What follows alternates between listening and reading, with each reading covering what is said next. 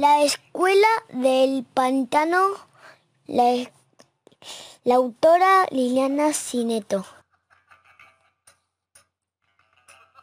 Van llegando los alumnos a la escuela del pantano, pues en el mes de diciembre se dan clases de verano. La araña muy hacendosa en un rincón escondido, con hilo y con ocho agujas, da lecciones de tejido. Repite serio el mosquito en voz alta la lectura, que explica paso a paso cómo dar las picaduras. La rana, con salvavidas y una bikini marrón, empieza a dar en un charco su clase de natación. Con delantal y con gorro, una abeja en la cocina enseña cómo hacer miel.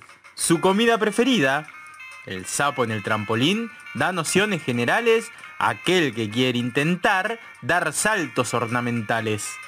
El grillo dirige el coro con su prima la cigarra. Mientras él enseña canto, ella toca la guitarra.